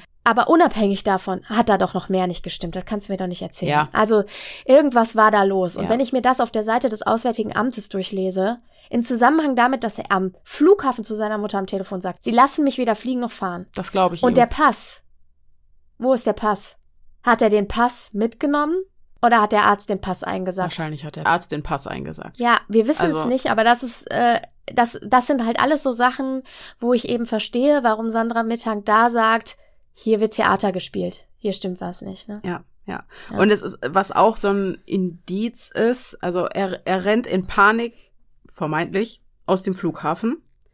Und draußen wirkt er aber sortiert und ähm, ja, scannt die Umgebung, Ja, was ja auch Sinn macht, da er die eigentliche Gefahr, sei es der Arzt oder die Person, die noch äh, reinkam in den Behandlungsraum, vielleicht kannte er diese Person, ja. Weil er diese Gefahr gerade hinter sich gelassen ja, ja, hat. Genau. Wobei das ja auch wieder für diese äh, paranoiden Warninhalte das. spricht, ne? Mhm. Wenn er rausrennt und im sozusagen im Sichtschatten des Busses mit dem Bus mitläuft Ja, und danach hinter einem Hügel verschwindet, Ja. ab durch die Mitte rennt und dann über den Zaun klettert und ins Feld springt und dann für immer verschwindet. Ne? Nur ich denke mir, wenn er in diesem Moment wirklich Herr seiner Sinne gewesen wäre, hätte er nicht vielleicht noch seine Tasche schnell gepackt oder so und mit, mit sich Naja, genommen. die Sache ist ja, wenn in der Aussage der Toilettenbesuch vorkam, Hm. weil er dem Arzt entgehen wollte. Verstehst du, wenn der unter Druck gesetzt worden Mhm. ist in dem Arztzimmer Hm. und er gesagt hat, ich muss nur aufs Klo, Hm. dann kann er seine Sachen Ja, nicht aber mitnehmen. warum flieht der dann?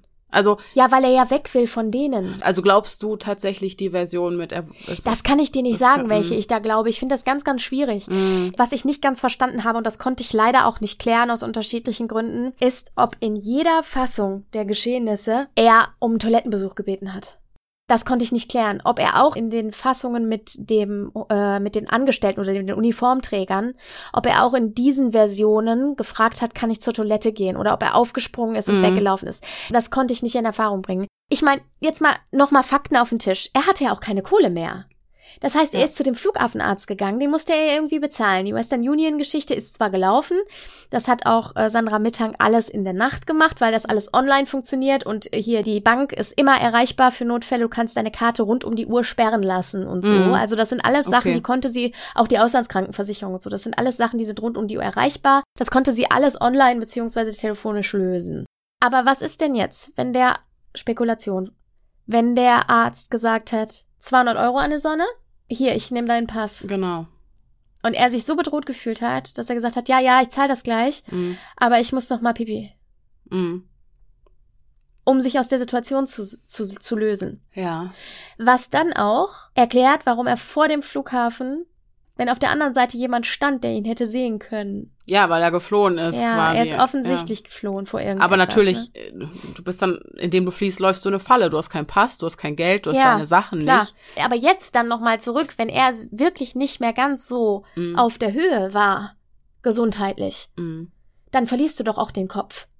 Ja, Weißt du? klar. Das wäre dann Ja. eine Kombination aus allem tatsächlich. Ja, genau. ne? Weil klar denkend hätte ich vielleicht auch gesagt, okay, ich gehe auf Toilette. Ich habe Ja. mein Handy mitgenommen, ich hätte Ja. nochmal zu Hause angerufen, hätte gesagt, Leute, ich habe hier Probleme, ich Ja. brauche Geld. So ist es nicht passiert, aus Genau. welchen Gründen auch immer. Das ist das, was ich meinte am. Ende meiner Falldarstellung mit, vielleicht haben wir es hier mit einer Zusammenkunft verschiedener Dinge zu tun. Das ne? halte ich für sehr äh, wahrscheinlich. Es ist in den seltensten Fällen immer nur eine Sache.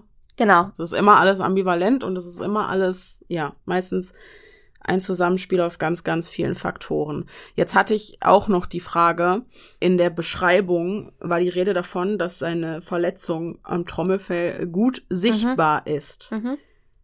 Das bedeutet, also das Trommelfell ist offensichtlich nicht gut sichtbar, Mhm. aber das bedeutet ja, dass der, oder hatte der eine dicke Bandage oder so? Weil das Hatte er nicht. Er hatte keine Bandage. Mhm. Ich weiß auch nicht genau, was damit gemeint war. Ob er vielleicht ein Hämatom im Mhm. Gesicht hatte oder irgendwas so an der Seite.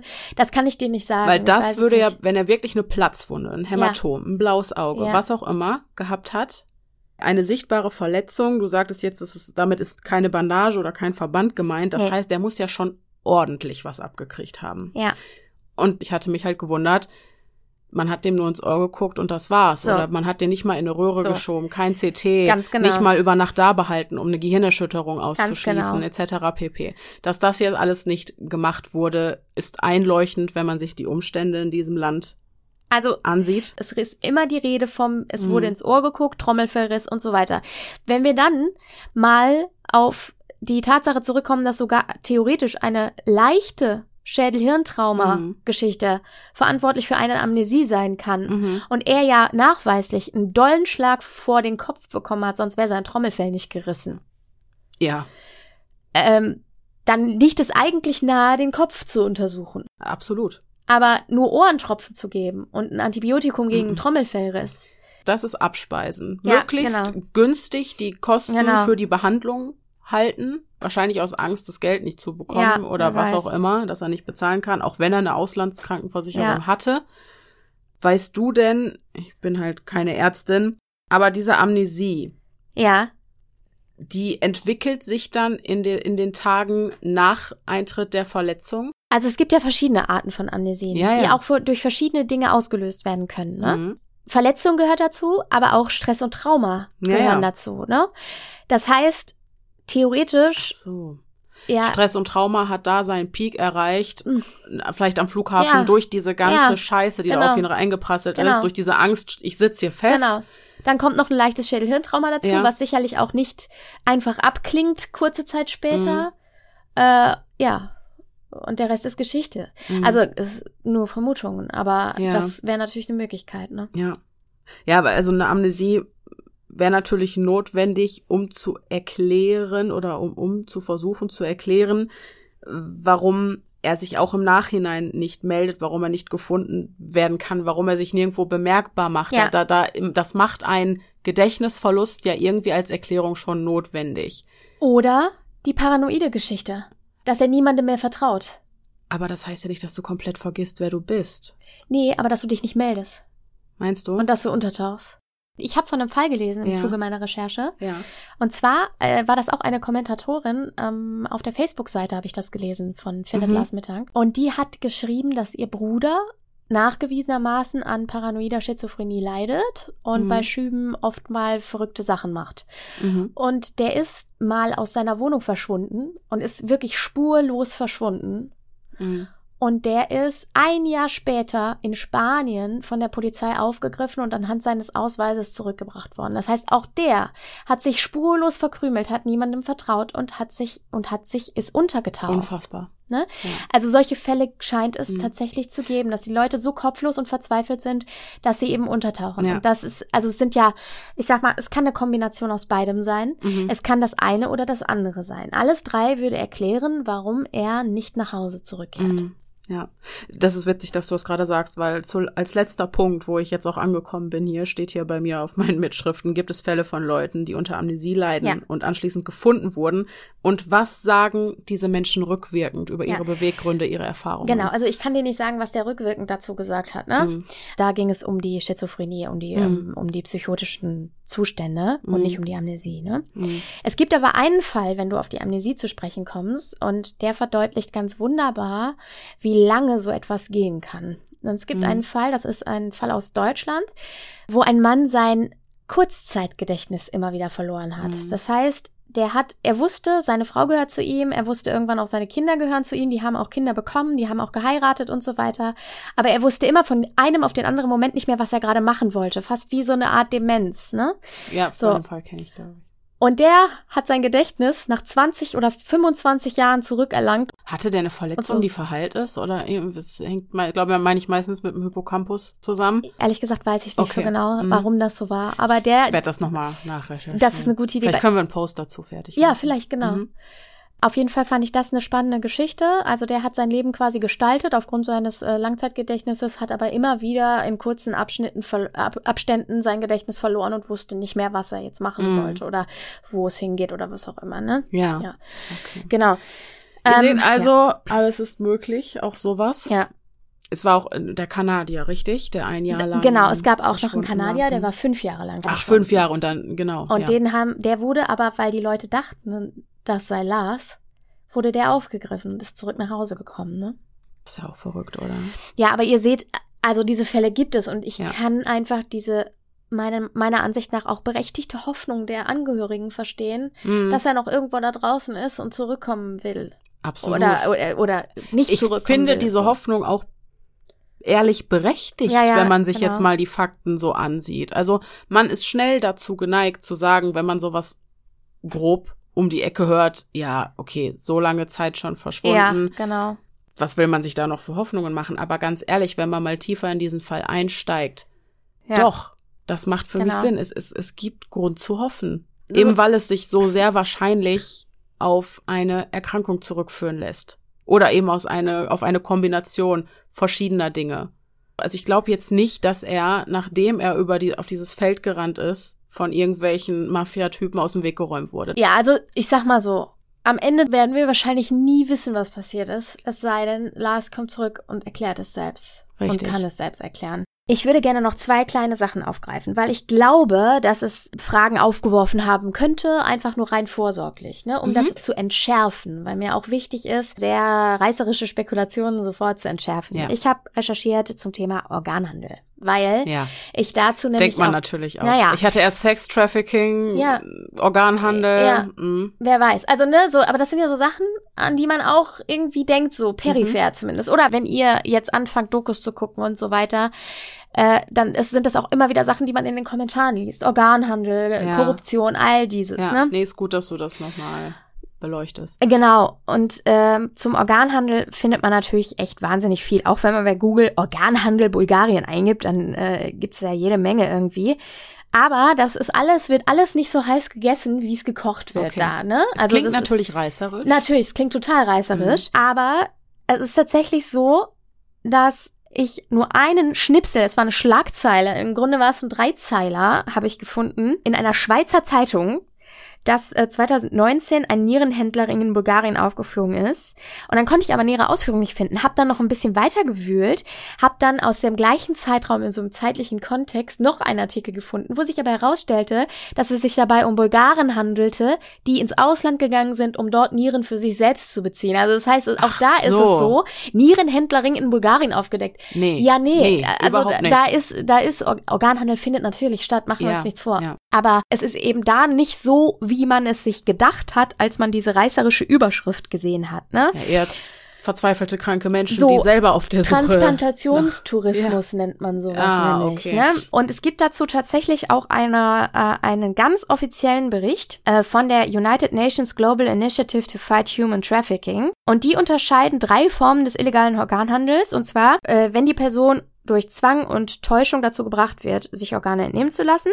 Wenn die Person sich aus finanziellen Gründen auf eine Organentnahme einlässt, dann jedoch gar nicht oder nicht im vereinbarten Umfang entlohnt wird oder oder wenn der Person Organe ohne ihr Wissen im Zuge einer angeblich therapeutischen Maßnahme oder eines Eingriffs entnommen wird. Letzteres ist natürlich das, was uns allen vorschwebt, wenn wir an Klar. Organhandel denken. Klar, da gibt's ja auch jede Menge, das wird, das wird ja auch immer wieder popkulturell aufgegriffen, Ja. diese, diese Geschichte, äh, wo man auf einmal morgens aufwacht und äh, eine Narbe an seinem Rücken hat und die Niere weg ist oder was auch Wie in immer. Ne? unserer Creep Me Out Geschichte, die Ja. wir letztens hatten. Ja, Ja, ja. ja. ja. Alles Jack. Auch spannendes Thema. Genau. Ähm, Also es ist, Organhandel. Ja. Es ist also tatsächlich so, dass diesem Bericht zufolge zu den organexportierenden Staaten vorwiegend folgende Länder zählen. Indien, Bangladesch, Pakistan, Philippinen, Costa Rica, Kolumbien, Ägypten, Vietnam, der Libanon, Israel, Moldawien, die Türkei, der Irak, Peru, Bolivien und Brasilien. Was merkst du? Bulgarien ist nicht Fehlt. dabei. Mm. Genau. So, also das wollte ich einmal noch entschärfen, weil das sicherlich auch so Sachen sind, die einem dann so mal aufploppen. Ja.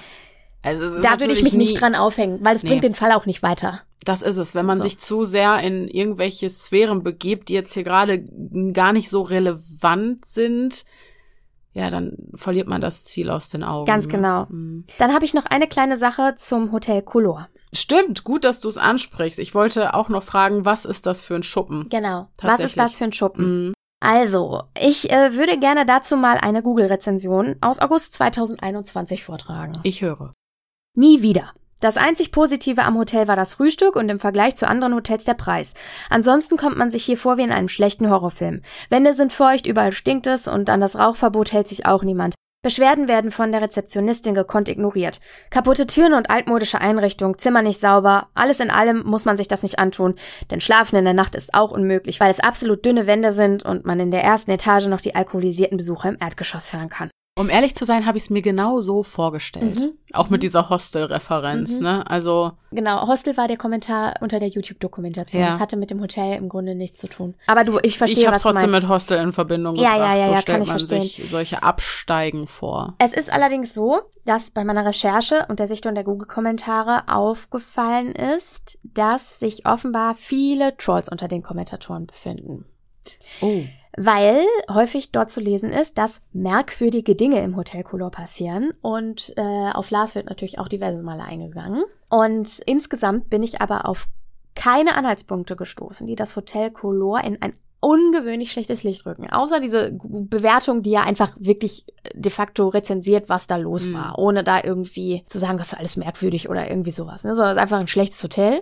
Komischerweise hat das Ganze eine insgesamte Bewertung von 3,8. Was nicht schlecht Nicht ist von so 5. schlecht, Äh, nee. von fünf, ne? Gibt's Für- Bilder? Hat es eine ja, Website? klar, genau. Also ich mir du gerne mal angucken. kannst bei Google äh, Ja. eingeben, Hotel Color Varna Bulgarien. Und was sagst du, wenn du es so siehst? Äh, ich würde nicht hinfahren, einfach Nein. weil ich auch von dem Privatermittler weiß, der ja äh, in vielen Dokus und Mhm. Berichten aufgetreten ist, dass es wirklich sehr hellhörig ist und auch sehr, sehr schmuddelig und dass er da keine Nacht verbringen würde und so. Ne? also stimmt's halt schon. genau. Nur natürlich machen, ja, das, das verstehe ich immer nicht, ne? Also es ist halt wirklich eine ernstzunehmende Sache und dann Genau, machen also Leute so einen Schmuder raus, indem sie darunter Ja. ja, irgendwelche finde ich sehr, sehr schade. Ja. Finde ich auch sehr schwierig. Mhm. Ähm, es liegt allerdings auch tatsächlich im Zentrum von Varna. Also es liegt mitten in Varna, das äh, Hotel Color. Und ich war per Street View rund um das Hotel unterwegs ein Mhm. bisschen. Ja, es ist tatsächlich jetzt nicht so schön. Nee. Also du hast wirklich viele, viele äh, leerstehende Häuser. Mhm. Also ich weiß jetzt nicht, wie alt die Bilder bei Google Street View sind, ne?